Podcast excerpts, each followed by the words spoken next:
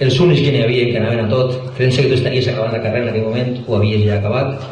Al final no la poguem fer allí i mos anàvem al Sorolla, en un saló d'actes ple de catalanistes, i Ximo i Toni Dalt i els quatre del grup d'Acció Baix pues, tragueren la conferència avant i va ser el primer contacte que jo tingui amb Ximo després hem coincidit moltes vegades i sempre des de l'admiració per el meu des del respecte i des de la fidelitat en tot el que a filologia i llengua valenciana es referís, perquè sincerament pense que ell, junt a Leopold Penyarroja, són les dos autoritats que té el valencianisme avui en dia i que per desgràcia, torna a repetir, no em cansen, no estan on tenien que estar.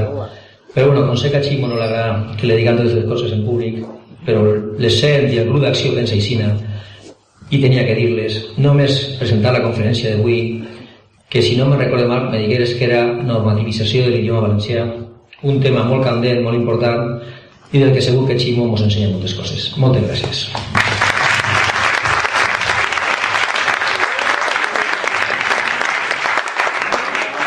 Gràcies, bona nit a tots.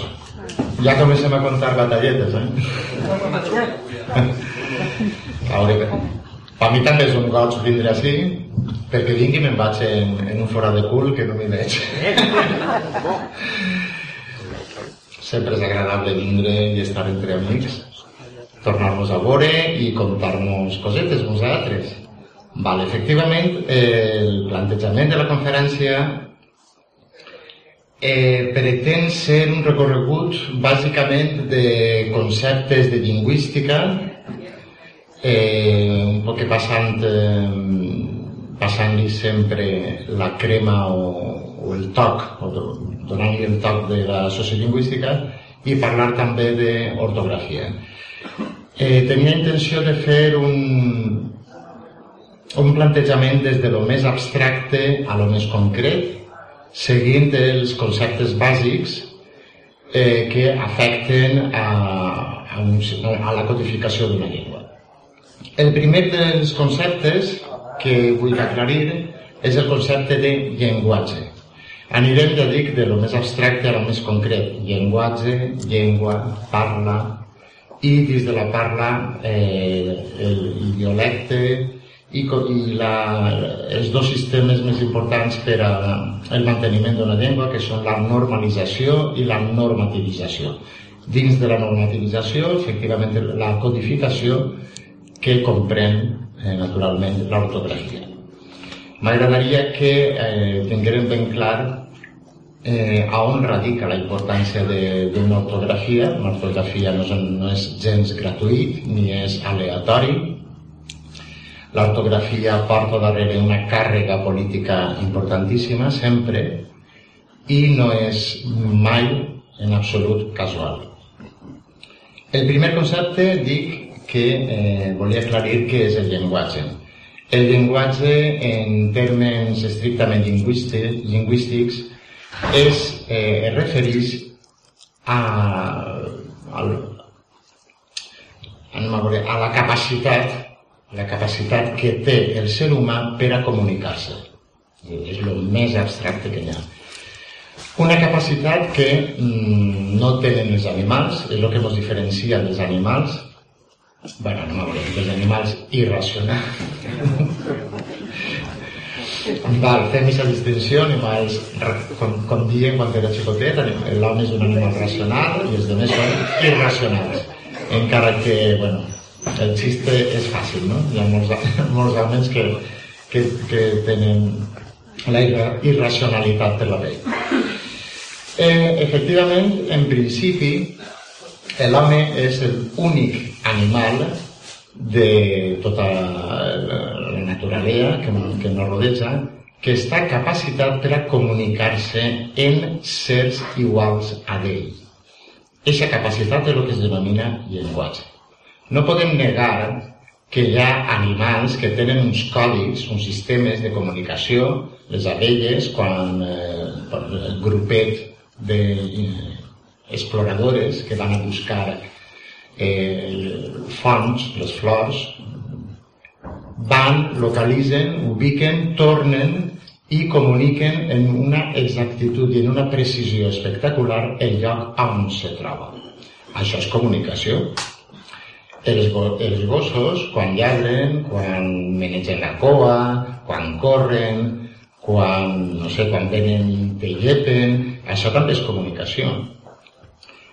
Vale, correcte, això és comunicació. S'han fet eh, interessants eh, investigacions i experiments en animals mm, prou pròxims a nosaltres, sobretot goril·les, als quals se'ls va ensenyar un sistema, un còdic, diguem, supletori, equivalent o paral·lel al llenguatge humà.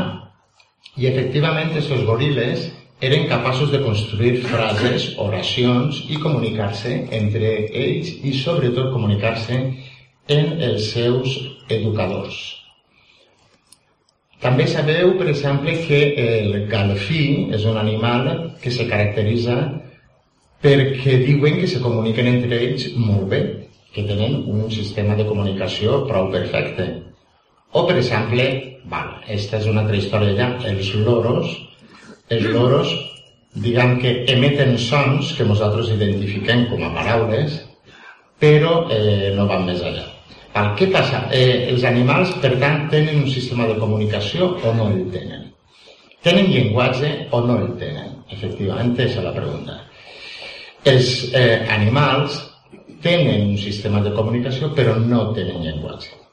El que els diferencia dels, dels seres humans és que els seres humans són capaços de manipular el nostre sistema de comunicació, la nostra llengua. Eh, el valencià no és igual en el segle XV, en el segle XXI, i no ho serà igual de 6, 5 segles més, 500 anys.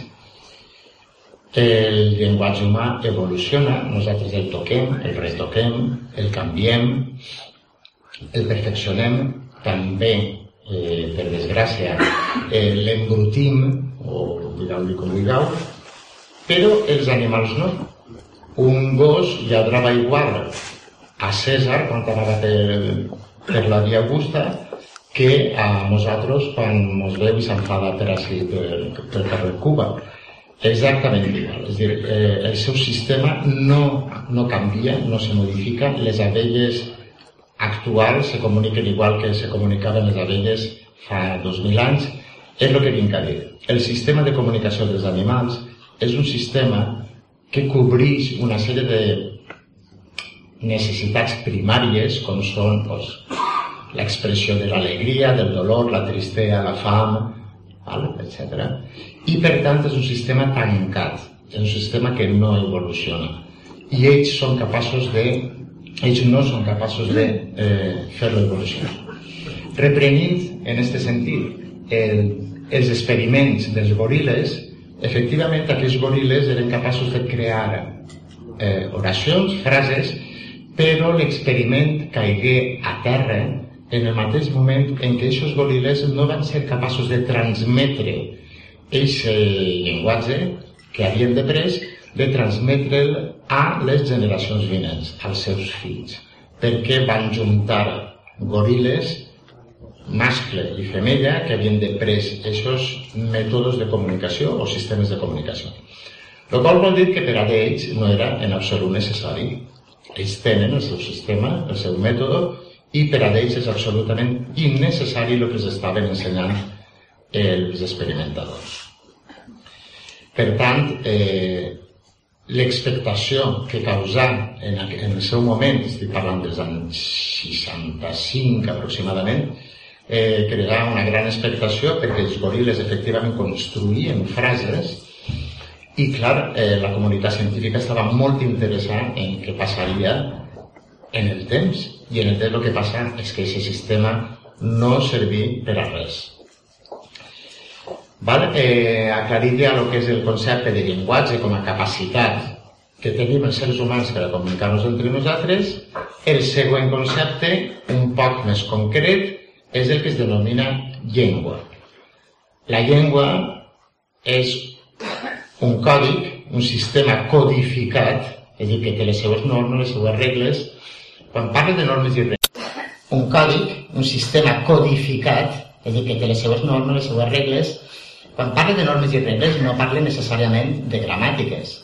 Vale, això. Això seria ja parlar de llengua de cultura, llengua... Eh, un sistema codificat vol dir que té una, unes regles in, intrínseques al, a l'individu que la deprèn i que sap aplicar-la i sap utilitzar-la.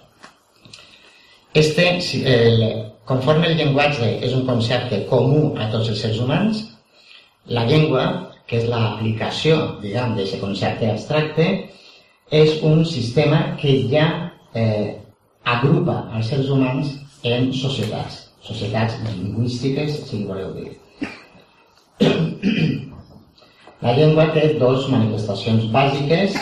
La primera, la més important, el que podem dir el que és la llengua, és la seva manifestació oral. La llengua escrita, que és l'altra, l'altra manifestació o expressió del sistema, eh, diguem que és una subllengua que va darrere, que és un reflex, que deu ser un reflex de la llengua parlada.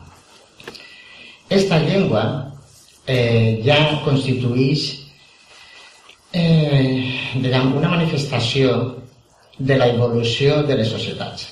Lògicament, mm, el sistema lingüístic que s'utilitza en una tribu perduda en l'Amazones, lògicament aquesta llengua no té Anem a veure, no, no, no vull que utilitzar prejuïns, eh? alerta que no, no estic entrant en, en, en, un terreny, en un terreny de prejuïns.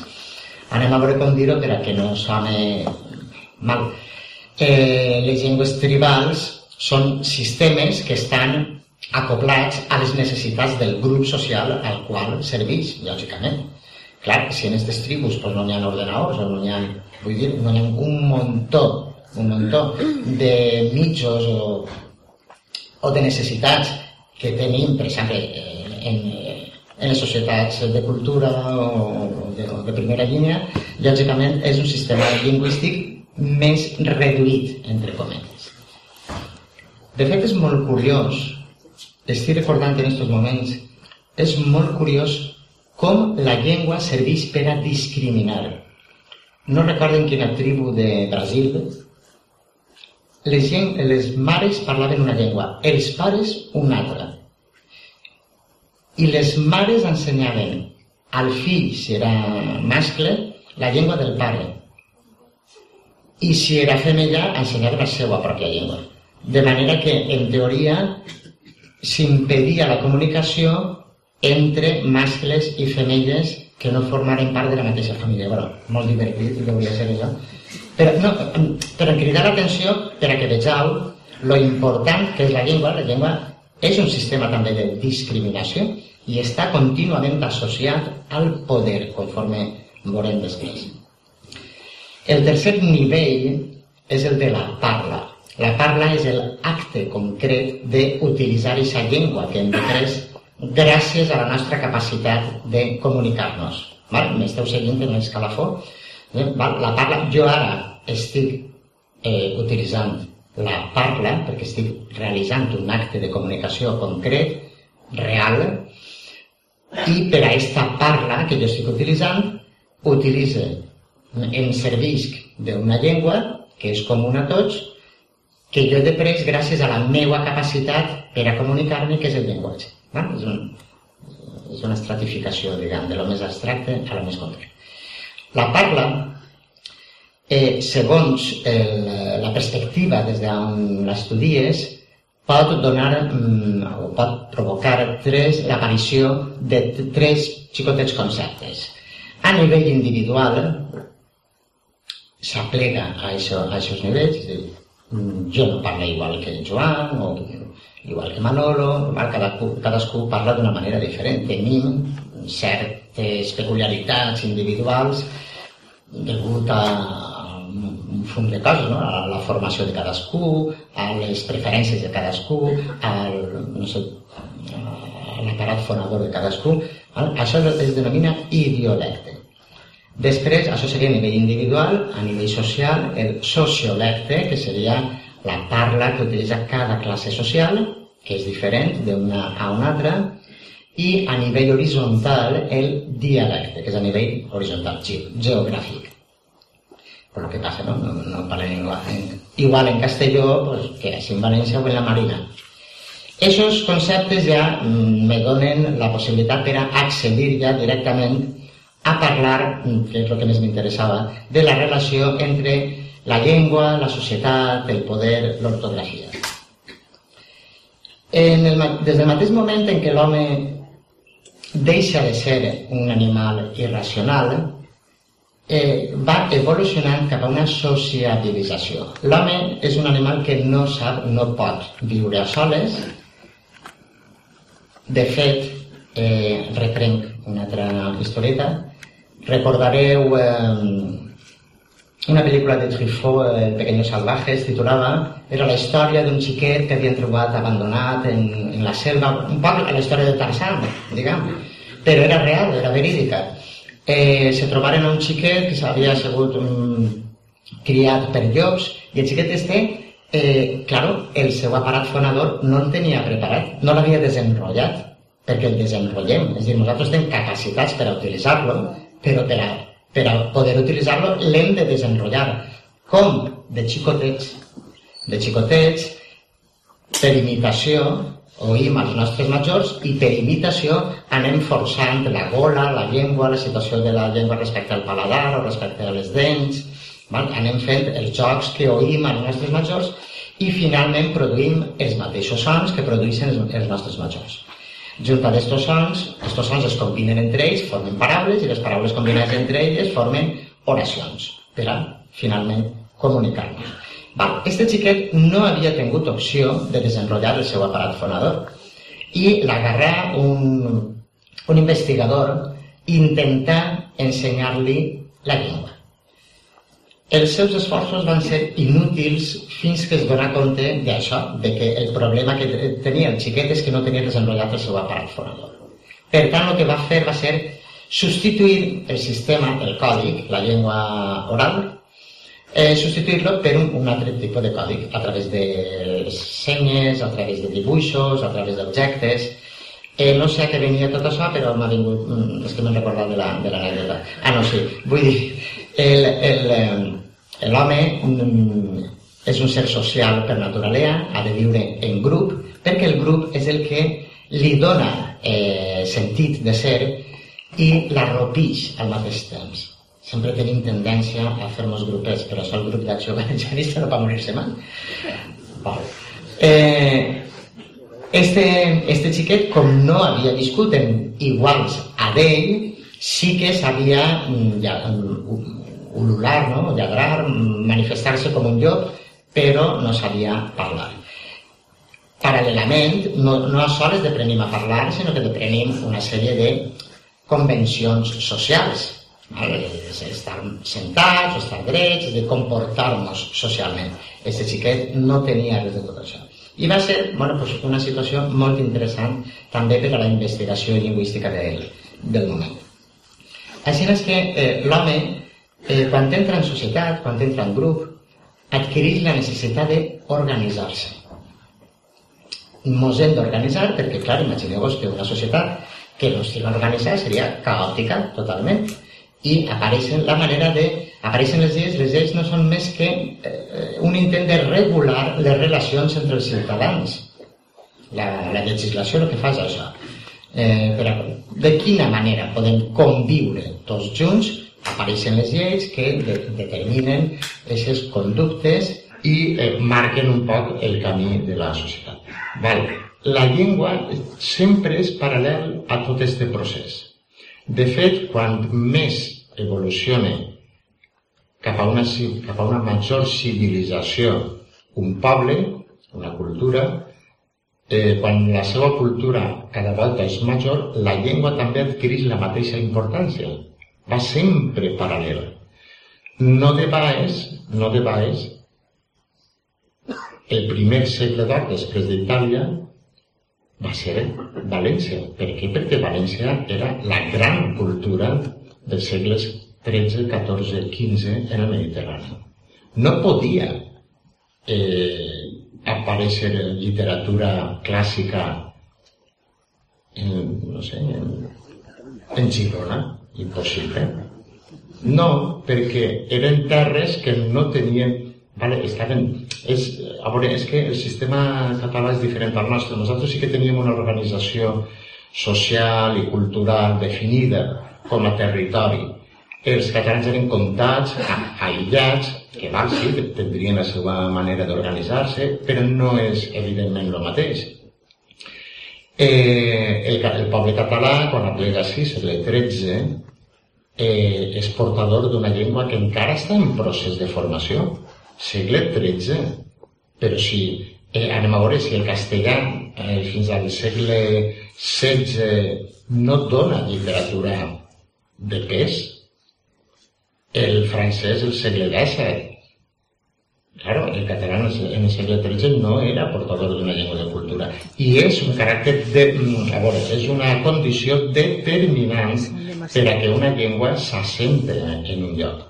Ja, independentment, no anem a parlar de números, de quantitats de catalans que vingueren o deixaren de vindre, que això també és important, però bueno, que no ens la claven per ningú costat. Van vindre catalans, però van vindre aragonesos, navarros, que, vale, era una, una creuà i van vindre de, tot, de tots els llocs. No vaig entrar en números, el que a mi m'interessa des del punt de vista de la sociolingüística és la importància de la llengua, de la cultura. Quina cultura eh, portaven els catalans? Quina llengua portaven els catalans? Una llengua encara en procés de formació. Eh, per això dic que no és casual, no és gratuït, no és de baix, que eh, la primera eh, literatura clàssica de la península es donarà en València. No podia ser en un altre lloc, impossible. Econòmicament, culturalment, socialment, políticament, eh, València era el centre de cultura de la península. Ja me n'he tornat a eixir. Vaja, molt bé. El, dic que eh, estava, parlant, estava dient que una societat té la necessitat d'organitzar-se. I quan parlem d'organitzar-se, també eh, fem referència a l'organització de la llengua. La llengua, com a mig de comunicació de tota una mateixa societat o d'una mateixa cultura, eh, fa falta que estiga ordenat, podríem dir-li ordenar d'alguna manera. Eh, per ordenar-la l'has de codificar. Apareix en un moment determinat la necessitat de comunicar-se per escrit. Clar, evidentment, estic parlant de fa molts segles darrere. A lo millor avui no faria falta ni això, però fa molts segles darrere per a poder-se comunicar amb una persona que no estava davant teua, t'havies de comunicar per escrit d'alguna forma Val? I apareix la necessitat del sistema escrit. Apareix, evidentment, l'ortografia. Després d'aparèixer l'ortografia, apareix la necessitat d'escriure tots igual, evidentment. Perquè, clar, si cadascú escriu d'una manera, eh, bueno, pues, la intercomunicació se faria més difícil. I després, immediatament, els prim... a veure, jo sempre dic que són els primers, em pensa que no, però bueno, com a exemple serveix. Els primers en donar-se compte de la importància que té la llengua escrita, la educació, van ser els romans. Mireu, eh, els romans no sols era un poble fort, políticament, econòmicament, no sols era un, po un poble fort en aquest sentit, era un poble que tenia una llengua que darrere tenia ja uns segles d'or. Ja tenia els grans escriptors, ja els duia mm, en una càrrega realment important. Clar, evidentment, eh, si aquesta cultura va a establir-se a nous llocs a on s'institucionalitza el poder, la expansió, vull dir, no van i s'assenten i punt, no, no, no, és que on van, lo que, totes les institucions polítiques tenen la seva delegació, és dir, se crea el gran imperi romà en una xarxa administrativa, una xarxa política, evidentment comercial, econòmica i cultural.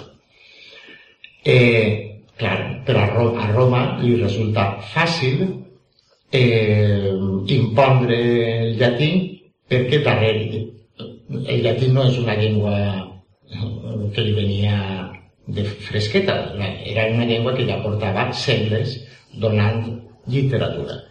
I, per supost, ja s'havien produït els grans clàssics. Per tant, era fàcil, no, no s'havien de calfar del cap.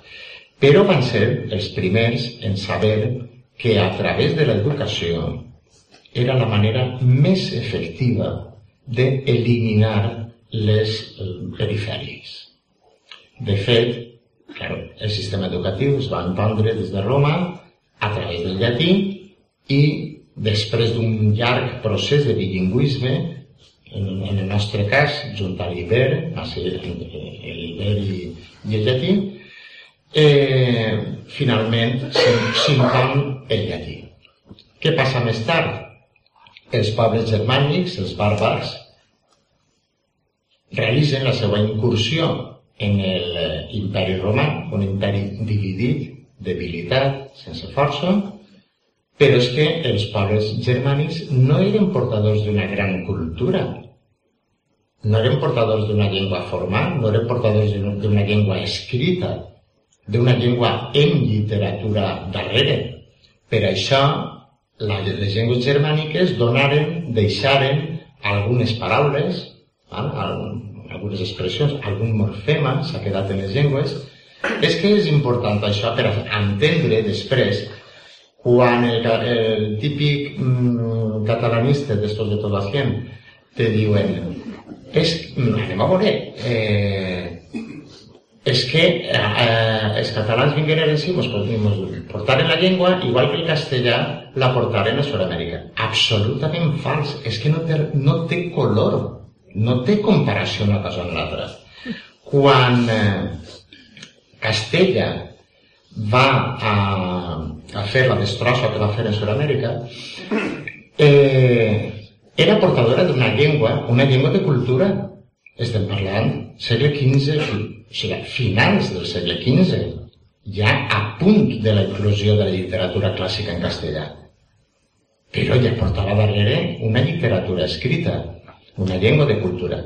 Però no oblidem que a través de eh, les companyies mm, religioses eh, va establir, junt amb l'ajuda d'una gramàtica, la gramàtica de Nebrija, feta a posta ad hoc per a la situació, feta a posta per a ensenyar als indígens a parlar castellà. Val? No té absolutament res que veure una cosa amb l'altra. I este, eh, quan vingueren els, els catalans, així, no, no tenien una llengua encara formal, no portaven una cultura adherida a ninguna llengua, no portaven una literatura darrere, eren minoritaris o eren uns entre altres més, però és que damunt venien a una cultura forta, que València era un regne eh, islàmic important. Val?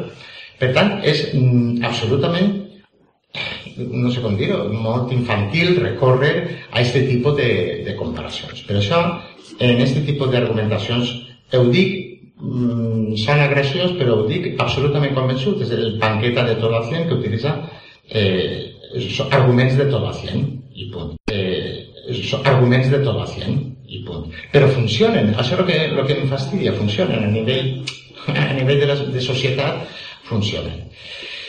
Eh, els mm, romans, ja dic, foren els primers en, en saber, eh, en donar-se compte del cas i ho aplicaren a continuació Castella ho aplicar en, eh, en Sud-amèrica.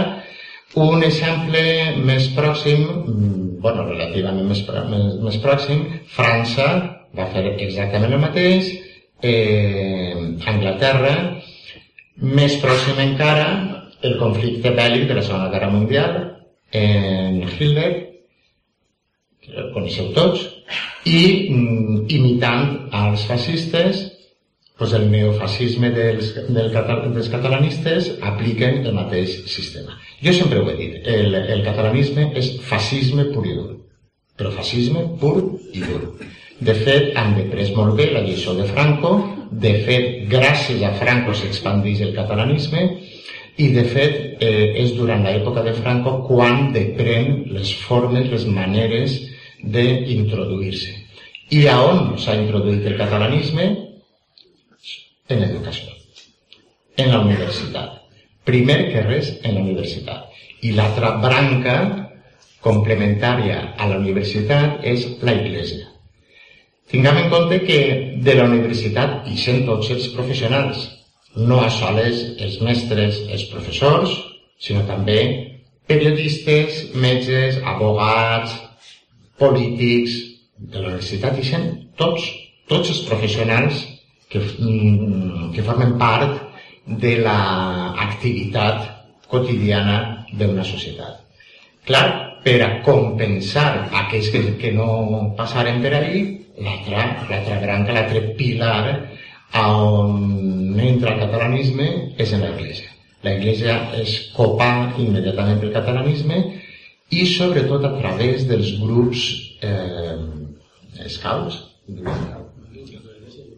o juniors, els juniors. Són els... Són els... Vale, doncs això, doncs, doncs els dos. S'utilitzen els dos pilars que són els que obriran les portes a la catalanització de la, de la societat. Esta, esta manera d'entendre la identificació, la necessitat de controlar el còdic, de controlar el sistema, està estesa per, mm, bueno, per tot el món i eh, no és d'ara. Ja us he, vist, us he posat alguns exemples, però eh, m'agradaria comentar, comentar-vos en uns altres.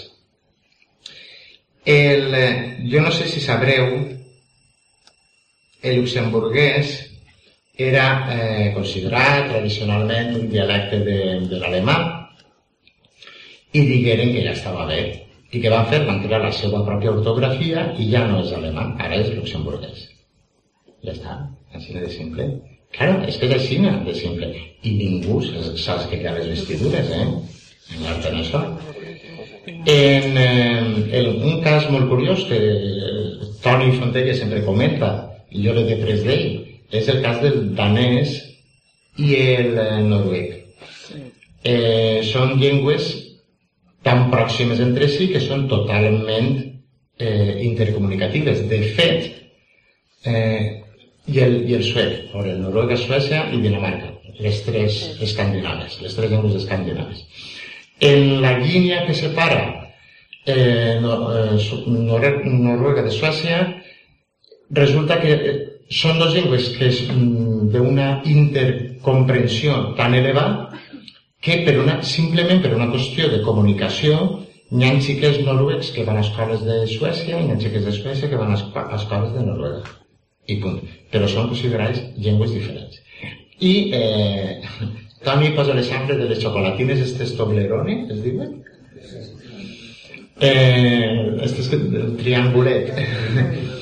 Val, posa el text en noruec, en suec i en danès.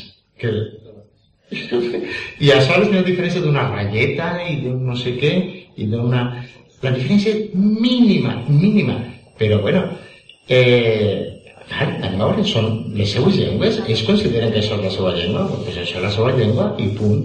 L'han codificat, l'han sistematitzat, l'han normativitzat i l'han normalitzat, que és el que toca, i ja està.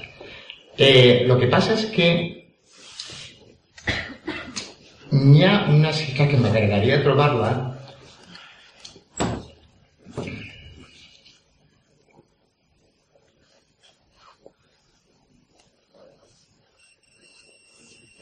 Mireu, eh, m'imagino que molts de vosaltres coneixereu perquè heu vist la pel·lícula o perquè heu llegit el llibre o per les dues coses eh, 1984 de Orwell.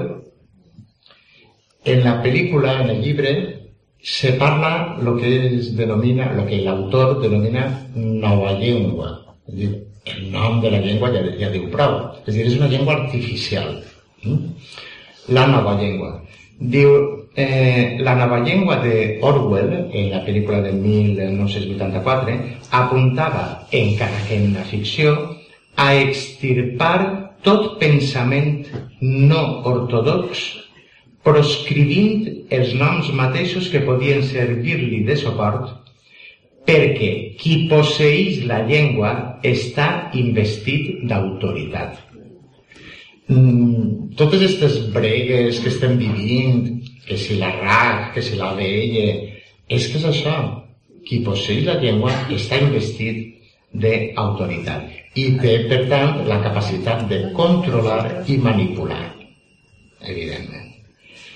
Eh, però escrivint posseix la llengua està investit d'autoritat. L'home d'estat, si aconsegueix, com Ataturk en Turquia, controlar el curs de la llengua en una de les seues etapes decisives, afig al seu poder un altre poder, anònim i eficaç. La llengua és un bé polític i la norma serveix als interessos d'estat, pues l'unitat de la llengua interessa al poder, pues l'unitat de la llengua interessa al poder. ¿Vale? Eh, a títol anecdòtic, la RAE és una entitat que la, se crea des del govern, és el rei, vaja, dels auspicis del rei, però això és real, Acadèmia Espanyola. El mateix passa en França. Eh, en França la política dels Borbons, que és la mateixa que s'aplica així, eh, en la mateixa eficàcia, en França més perquè portaven més temps els Borbons allí, bueno, ha eliminat totalment les identitats perifèriques eh, parlar d'occità en dia és parlar d'algo anecdòtic, eh, quatre poblets ahí perduts en el Pirineu, eh, parlar de basc en, eh, en França exactament igual d'anecdòtic, eh, el normand, és dir, les perifèries, el, els borbons és que saben treballar, eh? i eh, ho feren des del primer moment. En França funcionar i clar, quan vingueren així, aplicar la mateixa supressió de, dels furs per llei de conquista o per dret de conquista i a partir d'ahir la introducció d'un centralisme brutal que si ja portàvem arrossegant-lo des de l'època dels Trastamara i la germana de Foix i companyia, bueno, pues ja va ser el remat. Bueno, el remat va ser posteriorment en Franco, però bueno. I ara en la BL el, o sigui que, mm, que ho tenim clar. El, la política centralista funciona molt bé perquè el que fa és que permet, d'una banda, permet que ens estiguem barallant entre nosaltres, el qual vol dir que mentre, mentre ens barallem entre nosaltres no som un problema per, per al govern central i al mateix temps ells estan introduint la política que els interessa. És la política centralista que s'ha portat des de segles i que eh, ens han volgut vendre una altra història en la, història, en la reincorporació de la democràcia, però que no ha funcionat així. El centralisme segueix produint-se exactament igual. I com tenim la gràcia els valencians de que som incapaços de portar autèntics representants valencians al govern central, com fan uns altres eh, uns altres territoris, pues, així no ens va. L'ortografia, entrant ja en el, la part final, l'ortografia, per definició, és un sistema, és un sistema gràfic que pretén reflexar per escrit el llenguatge parlat. Val? En principi, la definició diu que ha de facilitar la escritura de la llengua parlada. I a mi jo sempre intento subratllar aquesta paraula, facilitar eh, l'escriptura de la llengua, de la llengua oral, evidentment. Perquè, clar, no té ningú sentit que tu hagis de dependre 3.000 milions de normes ortogràfiques per a poder escriure. És totalment absurd. Mireu, tots els anys en França hi ha una polèmica cada volta que comença el curs, hi ha una polèmica que ja va sent hora de, de que se modifique l'ortografia, perquè és que, clar, se queixen de que el xiquet en França ha de dependre dos llengües. Una, la llengua parlada, i una altra, molt diferent, la llengua escrita, que en moltes coses no té res que veure en la llengua parlada. Clar, se queixen els pares, se queixen els xiquets, se queixen els professors, se queixen i tots els anys apareix la polèmica cada vegada que comença el curs. Clar, és sintomàtic, evidentment, de la, de la, del divorç, d'un divorç important entre el sistema parlat i el sistema escrit. Cosa que és totalment absurda. Anem a veure. Eh, queda molt bonico això de concessions a la tradició i i seguir els clàssics, i... però bueno, anem a veure, les evolucionen i l'ortografia ha d'evolucionar en la llengua. Està clar que no d'una forma capritxosa, això està clar. S'ha de fer de forma sistemàtica, estudiant la casuística, estudiant eh, les possibles conseqüències, estudiant que a voltes per a solucionar una cosa en desgràcies una altra, eh, però l'ortografia no té sentit que vagi per un costat i la llengua parla per un altre. El mateix passa en anglès, el mateix passava en l'alemà. En l'alemà se feu una reforma fa uns anys i ningú ha proscrit ningú sistema, ni l'antic ni el nou. En cada land, en cada territori alemà, són lliures d'aplicar el sistema antic o el sistema modern. Clar, en el temps, el que està guanyant és el sistema modern perquè la gent se sent més identificat i, i no el sistema antic, que és molt bonico, però que, que ja no era una, respecte a la llengua actual, conté una, o sigui, provoca, produeix unes disfuncions i apareixen les excepcions de les excepcions de les excepcions d'una regla. Eh, totalment absurd. En aquest sentit, no vull deixar de continuar identificant tot el que siga referent a la llengua en el poder, en la importància. L'ortografia també. Mireu en un cas diu l'escriptura igual que uns altres instruments de poder és a dir, d'entrar l'està qualificant com a eh, instrument de poder la escritura, igual que uns altres instruments de poder, està al servici dels que s'apoderen d'ella. Els governants l'utilitzen per a conservar el poder, mentre que els governats l'utilitzen per a adquirir-lo. Aixina, les minories someses ben sovint volen que les seues llengües s'escriguen en un sistema que semble el més possible al que utilitzen els seus governants. Siga o no adequat des del punt de vista tècnic per a representar la seva llengua per a compartir el prestigi del sistema d'escriptura dels governants. Això ho diu Cooper, un lingüista anglès o nord-americà, no recordo molt bé. Eh, és dir, l'ortografia és també un, un altre element de poder que ve a, associat eh, a, la, a la estratificació social. De manera que tu per a poder adquirir, per a poder aplegar a aquest nivell, una de les formes és utilitzant els mateixos instruments, en aquest cas l'ortografia. La funció d'una ortografia és la de l'ortografia forma part d'un concepte molt més ample que es denomina codificació. Codificació i normativització. En, en este cas venen a ser, per a lo que a mi m'interessa, venen a ser sinònimes. Codificar i normativitzar és dotar a una llengua dels instruments bàsics i necessaris per a que tots els usuaris ens puguem expressar en la mateixa línia Després, per escrit, val? després en el carrer, en casa, en el poble, en la universitat, podem parlar de maneres diferents i és el que li dona la riquesa a la llengua.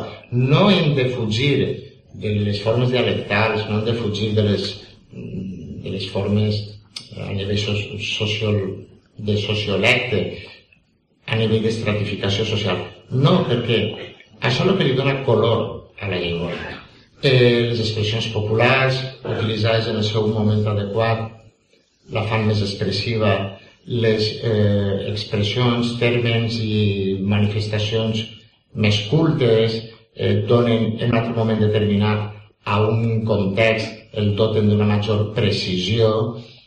Vale? És dir, cada moment, cada lloc, cada situació requereix una manera d'expressar-se.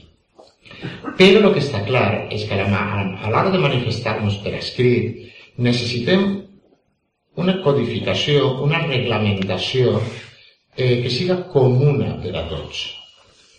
Eh, evidentment, eh, hem de ser un exèrcit en aquest sentit i dependre un poc de l'enemic Sí, el, el catalanisme apenes fa ulles precisament perquè se comporten com un exèrcit. Ells acaten la norma i no estan qüestionant-la contínuament. I no uns escriuen d'una manera i altres d'una altra. No, anem a veure. En València, eh, si volem dignificar la llengua, un dels mètodes, una manera de dignificar-la, evidentment la primera de totes és parlar-la, això està clar, però després és dependre a escriure-la i a escriure-la bé i no de forma capritxosa. Eh, per tant, forma, mm, forma part l'ortografia d'aquest complex que pretén regular la gramàtica, la morfologia, la fonètica i l'escriptura. L'ortografia és una, una d'elles. En, per a què serveix en últim determini per a dignificar-nos? Perquè sempre hi ha una, una identificació en la llengua, però no és de baix, sinó perquè la llengua forma part de la teva cultura. Per això, quan eixim a l'estranger, per exemple, jo que sé, si no siga, i sentim algú parlar valencià, pum, i al ver esa persona sin València ens cauria fatal. Però en aquest moment ens cau bé. Per què? Perquè hi ha un element comú, un element que ens identifica, que ens engloba en la mateixa, en la mateixa societat. I després, entendre's és important. Entendre's i entendre's bé. El, eh... Ostres, que hi ha tants conceptes, però bueno, bueno. Mireu, com a anècdota de lo d'entendre's, eh, jo vaig tindre un accident molt greu en Portugal, en una ocasió. Durant tot el temps que vaig estar en Portugal, com anava a restaurants, anava a hotels, anava així, allà, mos entenien perfectament, clar, jo parlava valencià, i portuguès, mig, així, i mos entenien. Va ser tindre l'accident valencià, és portuguès, mig aixina, i mos entenien. Va ser tindre l'accident, la culpa no era meva, em van pegar per darrere, i no hi hagué manera d'entendre ja, a partir d'ell. És dir, eh, la intenció, la voluntat d'entendre's és important, és molt important. És un, un factor fonamental. Val, com sol, com és habitualment l'ortografia? Eh, per gràcia o per desgràcia, fins a aquests moments, la ortografia sol ser prou incoherent, en termes generals. Eh? La única que se salva un poquet és eh, la llengua castellana, que és també més... Eh, és un sistema més, més aproximat al seu sistema oral, i la codificació que en el seu dia feu la Real Acadèmia de Cultura Valenciana. Així i tot, en, bueno, en molts de, en pegues, jo crec que molts de vosaltres sabeu per on vaig, però bueno, mm, serveix i com a tal mm, jo tinc les, els meus peros en aquest aspecte, però jo la cate i punt. Eh, sol ser arcaïsant, sol ser rígida i se sol implantar des del dialecte central, normalment. En el nostre cas no ha sigut així. Jo, jo crec que va ser un error, eh? En el seu dia, quan varen fer l'ortografia en la secció de la Real Acadèmia Cultura Valenciana, eh, totes les ortografies, bueno, totes, vale. Mm, és que sempre caem en aquests defectes. Però maco les que jo conec, des de llengües de cultura, lo, eh, s'implanten des del centre cap a, cap a la perifèria. El, el castellà, el francès, l'italià, les que jo conec són així. bueno, és també normal, perquè, una, sol ser el dialecte més estès, important. Sol ser el dialecte més vinculat al poder, important, perquè en el centre és on està el govern, i on se decideixen les coses, se mou culturalment, se mouen molt, etc. I a més, sol ser el dialecte que compta normalment en eh, documents escrits, en literatura. Els tres condicionants els complia la Pichat. La Pichat és el dialecte més estès, és de, de major número de parlants, és el dialecte vinculat al centre, al poder, i és el dialecte que comptava en literatura, en una literatura prou interessant. Eh? No era... En lloc de polir, polir la Pichat, fugiren de la Pichat perquè el catalanisme sabia és que això és una jugada del catalanisme i nosaltres hem caigut en la trampa del catalanisme. El catalanisme sabia perfectament que el dia que els valencians mos decidiren a codificar l'ortografia valenciana, lògicament s'havia de fer des de la Pichat. Era el més lògic, perquè tenien tots els elements a mà, els teníem tots. Clar, si se codifica el valencià des de la Pichat, la diferència respecte al català hauria sigut abismal. Val? Ja no podríem dir, agarrem un llibre en valencià i un llibre en català, a veure quines diferències n'hi ha. Clar, si se codifica el valencià seguint la estructura de la Pichat, el resultat de l'ortografia hauria sigut molt diferent, molt diferent i les, les, les diferències serien molt visibles. Val? I què feu el catalanisme? Des de finals del segle XIX, això no és una broma, des de finals del segle XIX comença un procés de atac visceral a la pitjada. La pitjà, de fet, és el dialecte més proscrit de tots els dialectes valencians. Jo no sé si us heu donat compte. Vale? Però la, la consciència generalitzada en tot el territori valencià és apitxat. Eh? Tenen mania a l'apitxat. Però és que és un procés que venim patint des de finals del segle XIX eh, sempre s'ha tractat de forma pitjorativa des de la universitat, des del centre, des dels sectors intel·lectuals, sempre serà matxacat a la pitjada. Precisament això, perquè sapien que d'aquesta forma, el dia que anàrem a eh, que ens decidirem a normativitzar l'ortografia valenciana, fugiríem de la pitjada. De totes maneres, no em desagrada el sistema ortogràfic que en el seu moment no desagrada en tot. Ja vos he dit que tinc peros, però eh, serveix perfectament per a tot el territori valencià i és un avantatge. Mm? És un avantatge molt gran. Ja estàs mirant el rellotge? Acabe ja o no sé?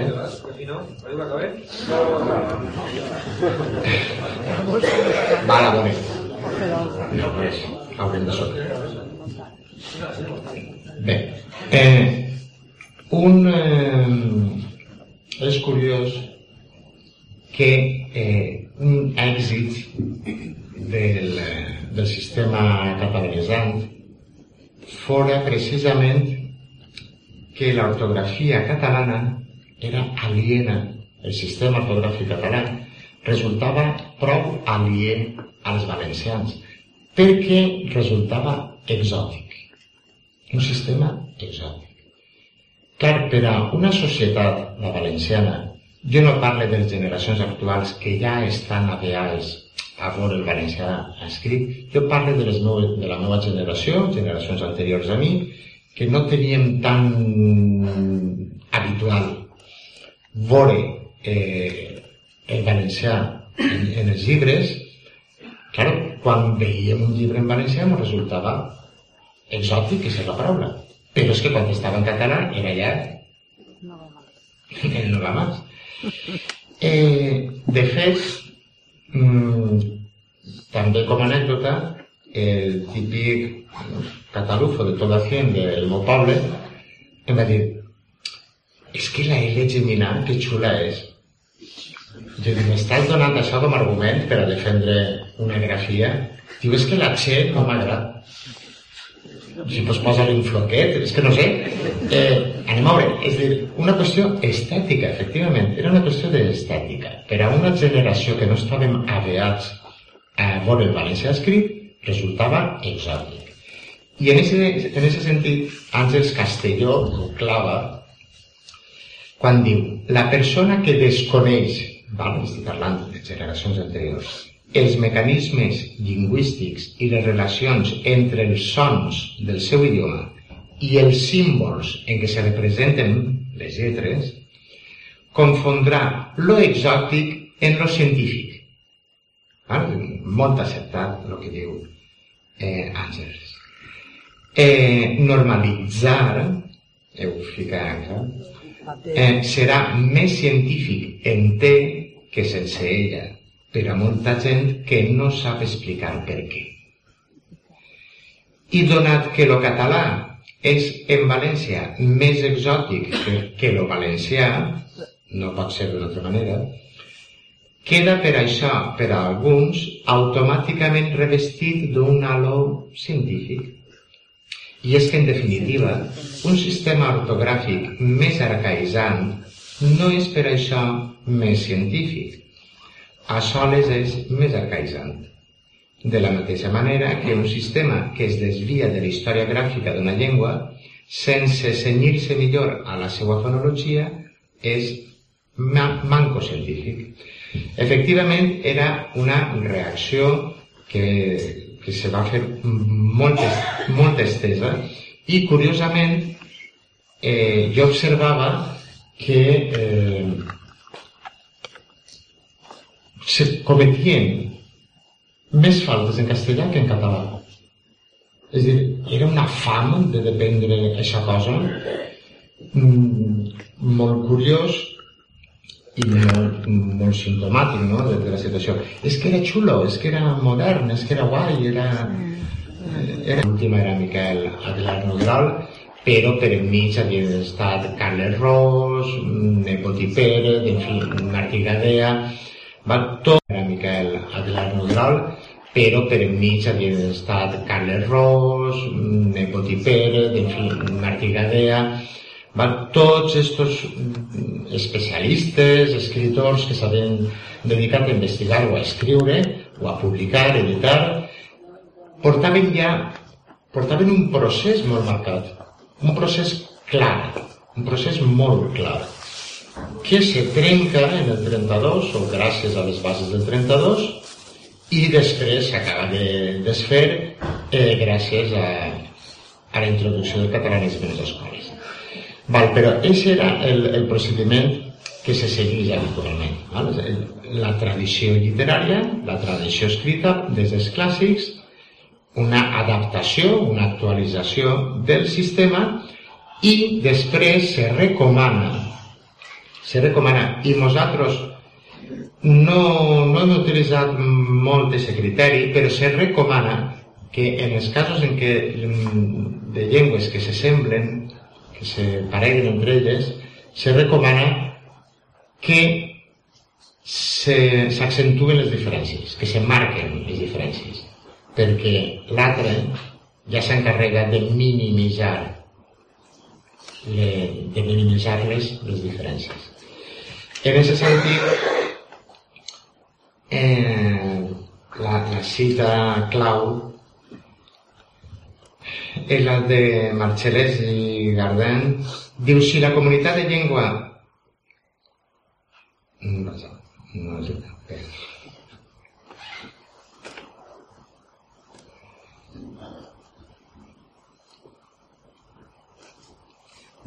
volia llegir-la literalment, però m'he ratllat totalment.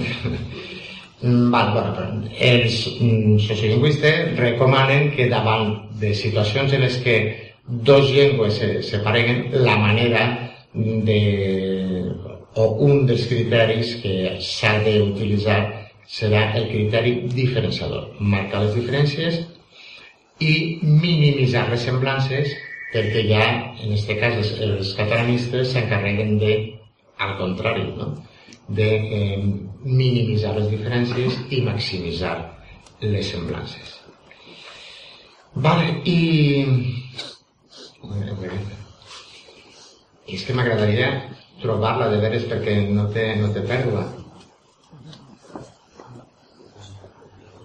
Així està, correcte. Diu, és de Bernat Joan, no vos apergau, Bernat Joan és català.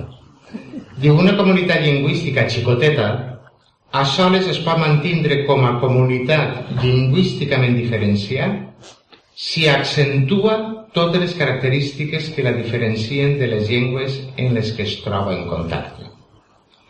El lema serà, per tant, marcar la diferència. Perquè, i ara això és una frase d'una francesa, si jo no coment, quan més paregudes estructuralment siguen dos llengües, més llocs idòneus ofereixen al canvi de còdic. Quan més pareguts, no? S'entén? Quan més pareguts, en aquest cas, en les ortografies, més fàcil serà que, que t'equivoques, que, que votes d'un còdic a l'altre. Per això passa ara tant en els xiquets, en les noves generacions, que, claro, ja no tenen el límit, no el coneixen, perquè el sistema valencià el desconeixen i el que estan deprenent és el sistema català. Entonces, el, el vot d'un codi a un altre, d'una llengua a un altre, és molt fàcil per a ells. I aquest és el problema. Un problema per nosaltres, clar, i l'avantatge per, per als catalanistes, evidentment.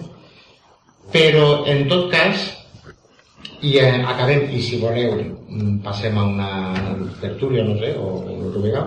En tot cas, el que, eh, lo que jo sempre demane és que tinguem molt clar diverses coses. Una, l'única manera de defendre una llengua és parlar-la, immediatament després d'aprendre a escriure-la i a escriure-la bé, transmetre-la perquè és com passa a mi fa gràcia que cada vegada tots els anys diuen el mateix, encara nou, evidentment, que cada vegada hi ha més coneixedors de la llengua. Efectivament, més coneixedors de la llengua, però no més usuaris. Claro, les noves generacions que s'incorporen al sistema educatiu se fan, si, si no són valencià parlants, se fan coneixedors de la llengua perquè deprenen el que els estan ensenyant en les escoles. Val? I n'hi ha més, numèricament n'hi ha més, que coneixen la llengua, però no que la utilitzen. Eixos xiquets, jo ho veig en els meus alumnes, en classe a mi me parlen en valencià, o, o com poden, però quan deixen al carrer ja no, ja no, ja s'ha acabat. I evidentment el que importa, el que interessa és que augmente, que s'incremente el número d'usuaris. Si no, aquesta llengua al final acabarem en una llengua ahí, en el sistema educatiu, que tots defendrem però que ningú utilitzarà. Eh, serà així, està clar. Per tant, és molt important que la transmetem als nostres fills, als nostres nets, als nostres nebots, que, que se transmeta que, i que s'utilitzi com a llengua vehicular. Eh, N'hi havia un, lingüi, un sociolingüista català, Miquel Siguan, era? O ara sí, no, era Siwan, Siwan, que dia, la llengua és com un eh, orgue, com un orgue del nostre cos. Un orgue que no s'utilitza acaba deteriorant-se i desapareixent. La, la comparança que més vos puc eh, mostrar és els dits dels peus. Com ja no els gastem, a poquet a poquet van en recessió. No? Van, cada volta són més xicotets, els dits dels peus, fins que, de si no sé quants mils d'anys, serà, els peus seran una plataforma. Ah, bueno, doncs la llengua, si no la acabarà passant-li això. Si no s'utilitza, eh, no serveix per res.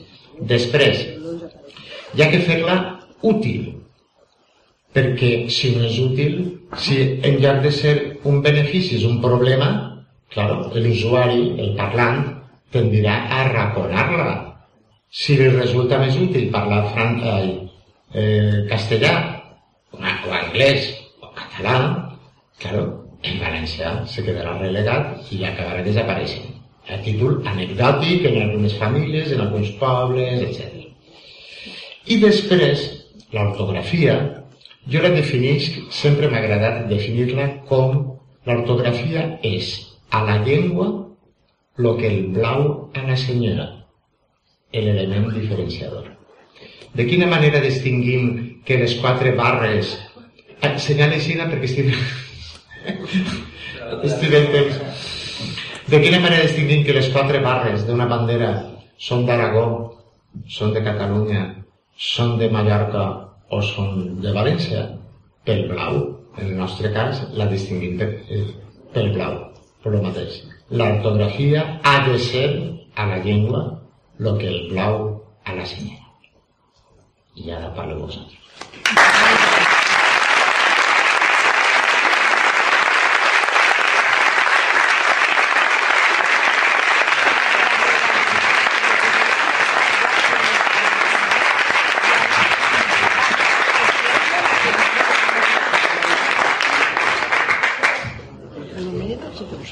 Yo creo que nos pasa por tu La RAC, que no representa ningú, és el cos social La del consens, que és la que pràcticament el 80 o el 90% dels entitats valencianistes seguim.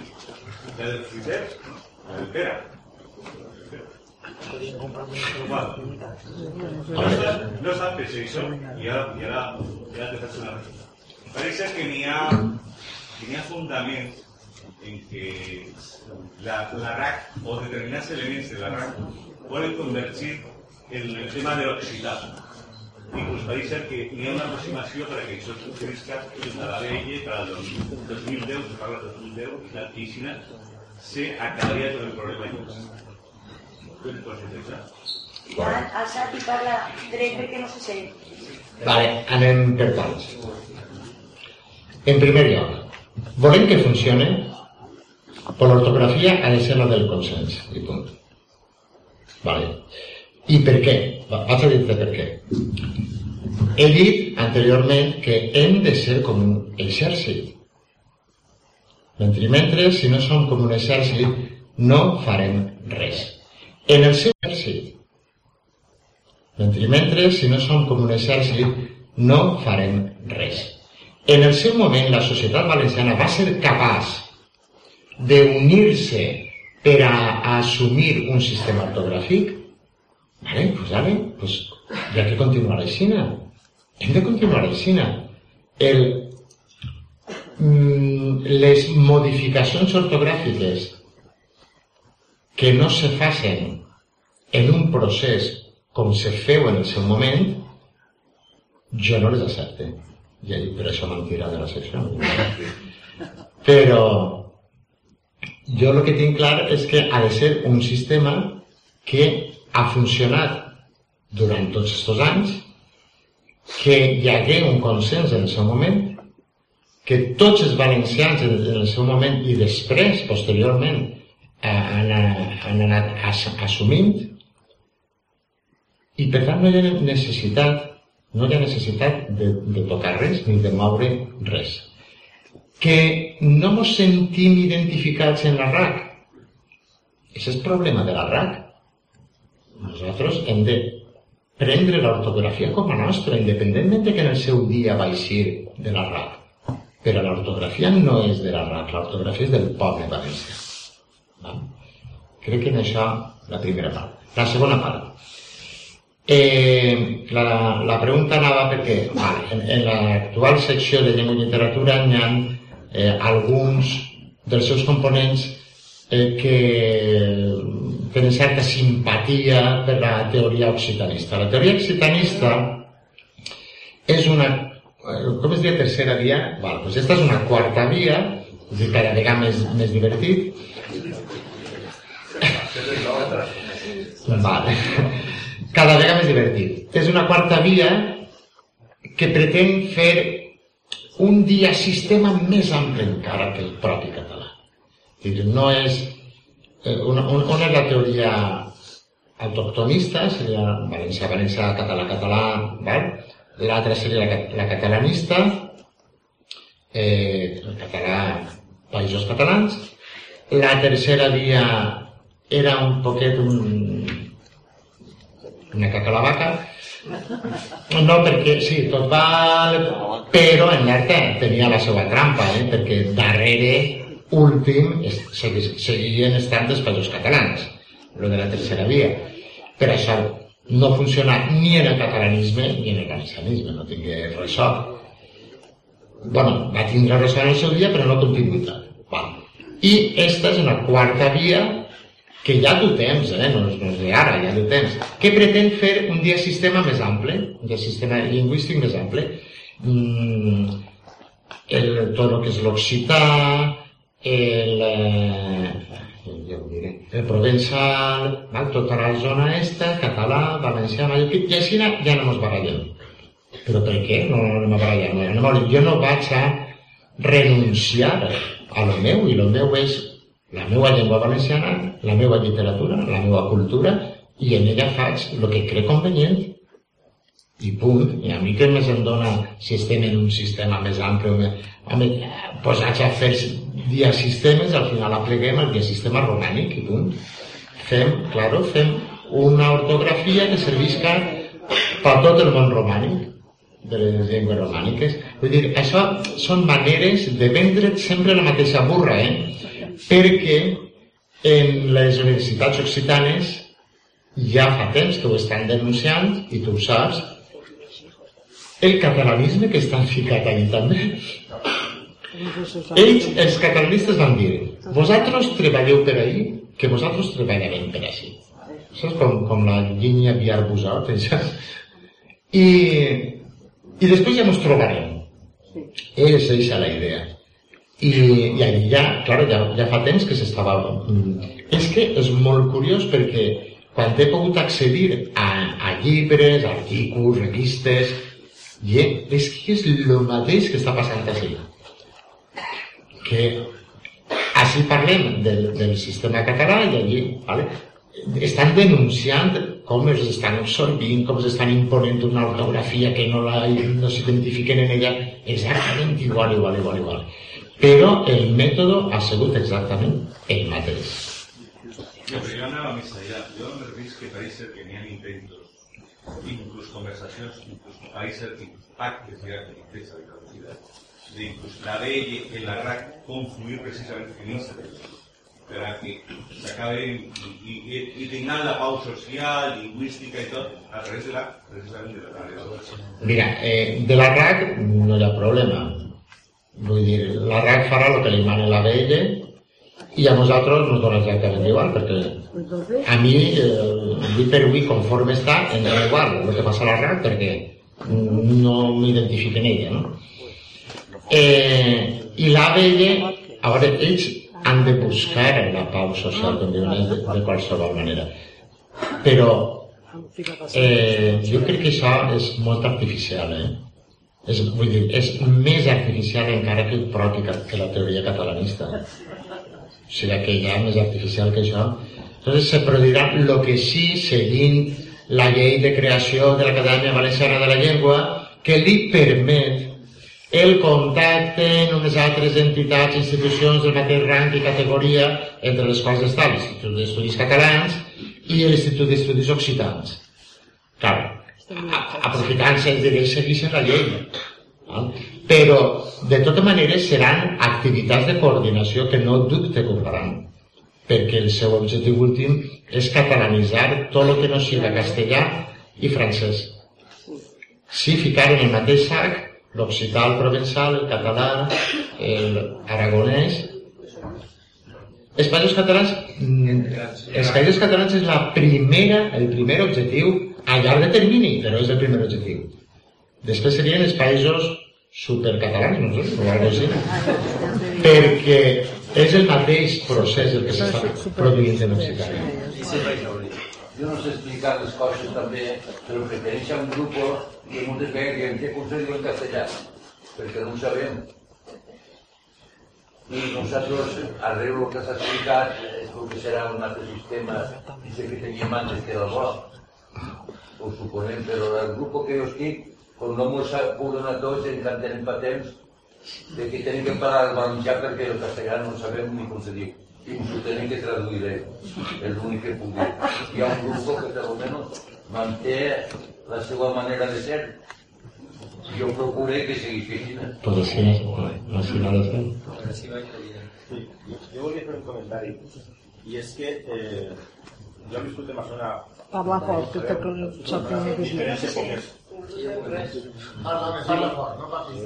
no És que, és que ja fa 30 anys, i perdó, ja fa 30 anys que estem en la mateixa, no hi ha un micròfon per la gent que parla i així no saben el que diuen, cosa.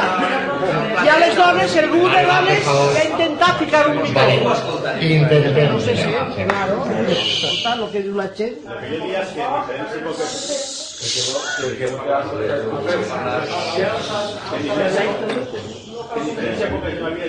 Barcelona feina i, i he pogut veure l'evolució del català cada vegada costant-se més al valencià però parla del carrer, de la gent del carrer.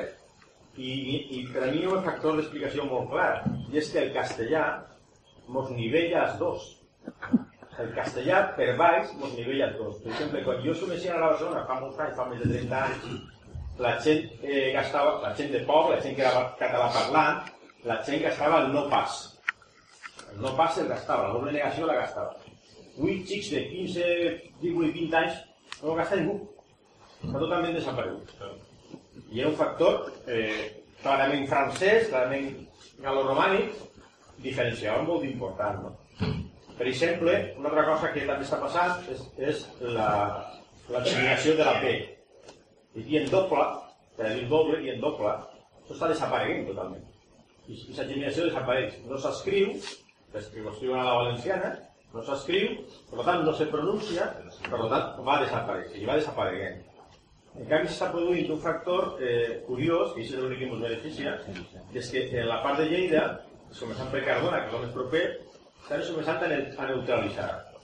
I el català occidental, el lleidatà, que no havia neutralitzat en la vida, que no confonia les vocals, perquè la gent mantenga, estan començant a dir ma mare en compte de dir ma mare. I és l'únic l'únic fa factor diguem, diferencial que s'està estenent. Però- Però lo de més el castellà ens està nivellant dels dos. Però- S'està estenent. Però- Però lo de més el castellà ens està nivellant dels dos. Però ahí intervenen diversos factors. Una és cert que el castellà com a llengua de l'imperium, eh, claro, mm, a més, tenim en compte que el castellà que nosaltres deprenim, que és el que, que és un castellà més normatiu, i per tant és el mateix castellà per a tots. Eh, sempre fa, va, sempre fa, va nivellant, efectivament, va nivellant i va llimant. Però hi ha un altre factor, dos més.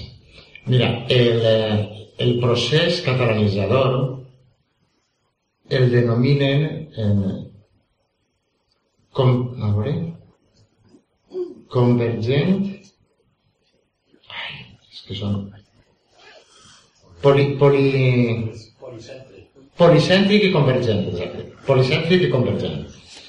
Eh, policèntric vol dir que té tres núcleos importants, en Mallorca, en València, Catalunya, però convergent. És dir, ells poden acceptar xiquet, en lloc de noi, etc., però a través del sistema educatiu, a través dels mitjans de comunicació, ¿vale? per això s'empenyen tant, que se veig així, eh, TV3, la, la traducció catalana, perquè això el que farà és convergir les, els tres sistemes, convergir-los en una sola. Això és un altre, un altre factor. I després, el, eh,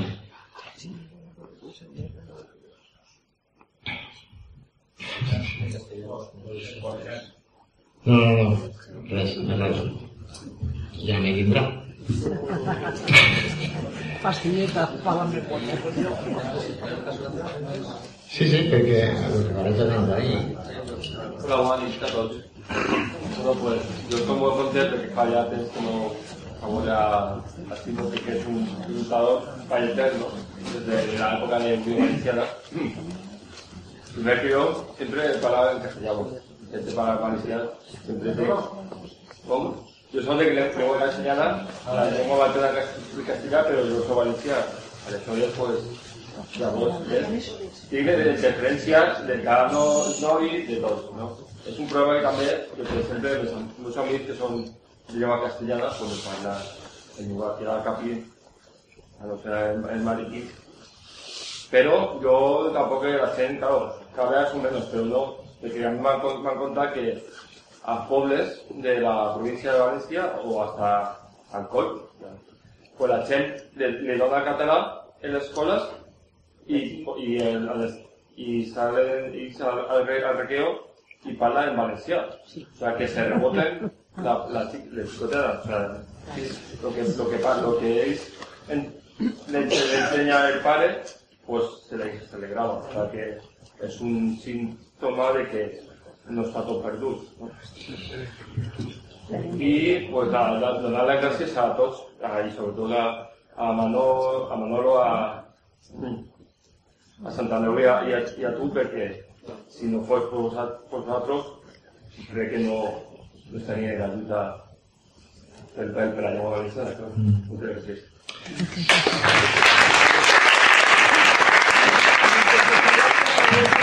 Lo que dius és una realitat. Mm, Els xicons, si són valencià parlants, eh, efectivament les escoles allí els ensenyen, els ensenyen, els ensenyen, però quan deixen al seu círcul habitual, el seu registre és el valencià. És normal, és lògic. Afortunadament, eh, se contagia poquet. I més si és valencià parlant, perquè si uno és valencià és perquè els teus pares són valencians, normalment, normalment, eh? Entonces tenen els, els seus pares com a referents i se- s'està marcant, ells marquen una diferència sense voler, els pares ho, fan, ho fem sense voler. I els xiquets tenen en nosaltres l'espill, no? els referents són nosaltres. I deprenen a mm, utilitzar-los com a registres diferents. Una cosa és el registre que utilitzem dins de l'escola i altra cosa és el registre que és el valencià, el que utilitzen en casa o en el carrer. Però per això s'ha de ser valencià parlant, perquè el que és castellà parlant és l'únic referent que té, l'únic registre que sap i que coneix és el que li ensenyen a l'escola. Per això és tan important eh, la nostra lluita en el sentit de transmetre-la, transmetre-la i fer que la gent la, que la gent el pare. Per cert, ja me'n recordo de la tercera. L'altre factor important és la tendència natural de les llengües a simplificar les dificultats. Nosaltres també teníem geminaes. Alerta, eh? Nosaltres també teníem geminaes i els grups consonàntics MPT i MN, tot això es vingueren en un moment determinat de, de la història del, del valencià, però la, la, la llengua evoluciona i evoluciona sempre a eliminar lo, lo, lo, hi ha un procediment que es denomina eh, és que estic jo sembrat avui, eh? Necesita La pastillas. vellea, és que... Una pastilla. Eh, Rabos de panse. bueno, no sé com es denomina, ara mateix no me'n recordo, però consisteix, és el procés pel qual l'usuari tendeix a eliminar tot allò que no faça falta, que no faça falta. En, I per això hi ha paraules que se perden, morfemes que se simplifiquen, grafies que ja no s'utilitzen, i, i, i en definitiva és la història de tot el procés lingüístic des, de, des del llatí fins a l'actualitat. Hem anat eliminant, eh, a mi, de fet, sabeu que en, en llatí hi havia cinc conjugacions i en l'actualitat en tenim tres. És aquest procés. Anem eliminant coses que, eh, eh, van, coses que ja en, en el temps van van això deixant de dir. Deixen l'economia del llenguatge, gràcies. és de veres. Es diu l'economia del llenguatge. I després, el- l'altre fenomen, el que tu dius de la neutralització, tiene en compte que el, eh, el model de llengua en Catalunya és l'oriental. Per tant, és normal que s'escampi la, la neutralització vocàlica. Se farà. Mm. Enric i Juan i Mosarem ja, eh? No demaneu més. Enric. Escolta, el, has posat un exemple de la Pichat, la Pichat, i jo no sé exactament el que és la Pichat. Mos podria explicar, posar un parell d'exemples, per favor? La pitxat és el dialecte central que es parla en el Cap i Casal i en l'Alto de València, en la, la, la comarca central, que és la més densa en població, la més rica i la de major tradició. Es, mm, es caracteritza per eh, o, o complementa alguna una característica molt clara molt, que els que, són, els que no som afixats en seguida ho percebem és la confusió de la G en la G. Això. Nosaltres, els que sonoritzem, diem eh, jove i xiquet. I els que apitxen diuen xove i xiquet. Val? La, la confusió d'aquests dos fonemes. I després afecta també a la utilització d'alguns pronoms, per suport lèxic, molt, de lèxic, val? però la, la més clara és la confusió de la G en la G i de la, eh, la S sorda i la S sonora. Que la pitjat les dos les fa sordes, eh, casa, casa. Sí, la confusió de les dos S i, en fi, alguna coseta més, però bàsicament és això. Pues volia dir jo, i perdoneu que... Acabes de colar a tots. Ah, que no toca. Bé, Te digué que ja no donaves paraules i ja t'ho esperant, espera't ja te la dones, però. Perdoneu. Sí, no. Dime tu, estava apurado. Jo volia retornar sobre el tema dels xiquets valencià parlants, que quan surten d'escola, de lo que les ensenyen, pues parlen el valencià des de casa. Jo tinc, jo tinc una teoria que me volia, que volia que me donés la teva opinió sobre ella, ràpidament. Mira, jo vaig estudiar en el, en el Jesuïtes en els Pobres, en, ahí en Ferran el Catòlic, no? I ahí mos feien anar tots els dies per lo matí la primera feina només entrar era a missa, a missa. I per la vesprada dir rezar el rosario. Entonces, yo desde el 7 hasta els 14 anys, tots els, sempre igual, tots els cursos, tots els cursos. Al final jo va sentir misses i va rezar el rosari per tota la meva vida. Ja s'acaba la història que així. Has complit el cupo, eh? Sí.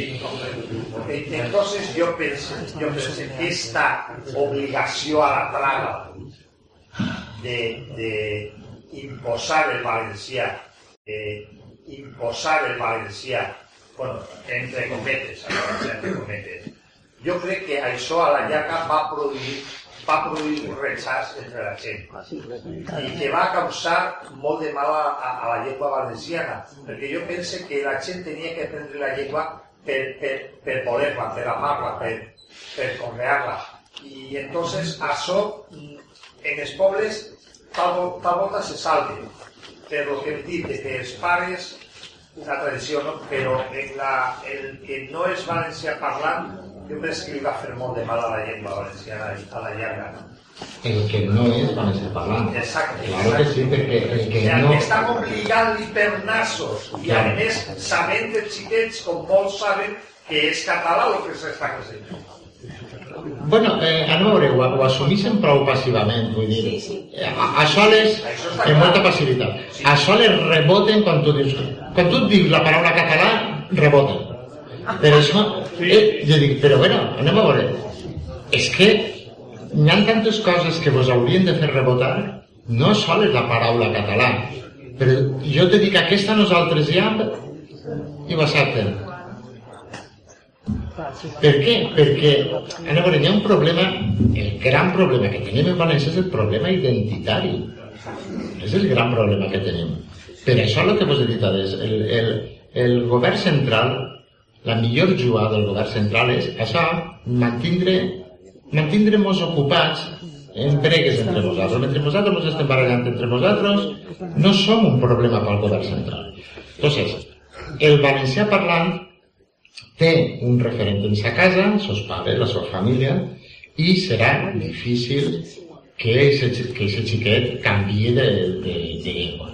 Però el castellà parlant, efectivament, el castellà parlant, eh, com no té ningú referent, lo que li donen en classe s'ho traga, com a tal. Entonces, clar, com cada volta hi ha més castellà parlants, perquè som incapaços de transmetre als nostres fills la nostra llengua, a mi, quants matrimonis valencià parlants els dos i els seus fills? No? Per començar a saber cas.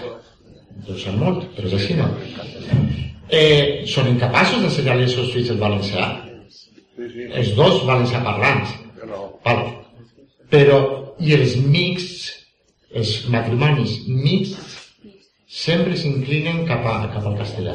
Sempre, o quasi sempre. Però, Però jo la, el meu, la meva és això sobre si això no generarà a la llarga l'obligació de la traga. A veure, jo sí que, jo sí que, sí que hi ha vegades que ho pense. Tot el que és per imposició provoca un rebuig. Val. Però és que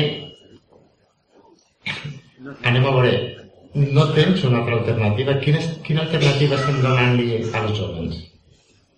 No existeix una, una alternativa. Protestar contra què? A favor de què? O sigui, jo no vull això perquè vull que... És, un, és el problema que nosaltres tenim. Bueno, entre altres. Bueno, hi ha tres paraules més. Jo us pregunto, podeu preguntar-li un ximo acabant d'allí o voleu preguntar-lo ara? I, Miquel, ara vas a fer el que te conec. Serà ràpid? No, jo t'ho dic perquè són les 10 i demà tenim a fer lleialtat i la gent que aixecar pronte per estar demà... Va, pregunta, pregunta després Celestino i Vicente te pregunta en privat. Bueno, jo crec que un dels molts problemes que, valencians és el que alguns se creuen que parlem mal. Existeix aquesta creença i aquesta tendència a fer-nos creure que els valencians eh, resulta que no, que no parlem un valencià correcte. Això devem, vamos, desterrar-ho per complet. Eh, jo, si t'he admirat i t'admire per la teva trajectòria, per els teus llibres, per la, el que ha sigut, eh, diguem, eh, les teves manifestacions, avui tinc que manifestar que t'admire encara més el que has reconegut públicament eh, pues, eh, Isa eh, que haveu caigut en la trampa del catalanisme. Això, està, això jo ho heu publicat, no? Bueno, pues jo, ah, no sé, no, no ho he hecho. Bueno, m'alegre... És que t'has de comprar els llibres. No, bueno, no sé, en quin llibre, en quin llibre, en valencià llengua dialecte... No. Socioobstàculs de la llengua valenciana. Bueno, no sé, sí, no sé. Vale. No m'he fet, que jo també sóc més vell que tu i se m'olviden moltes coses. La veritat és que n'hi ha que recordar. I m'agrada d'això, de, de que hagis dit que van caure en, en aquesta trampa. Perquè realment estem caient sempre en la trampa del catalanisme.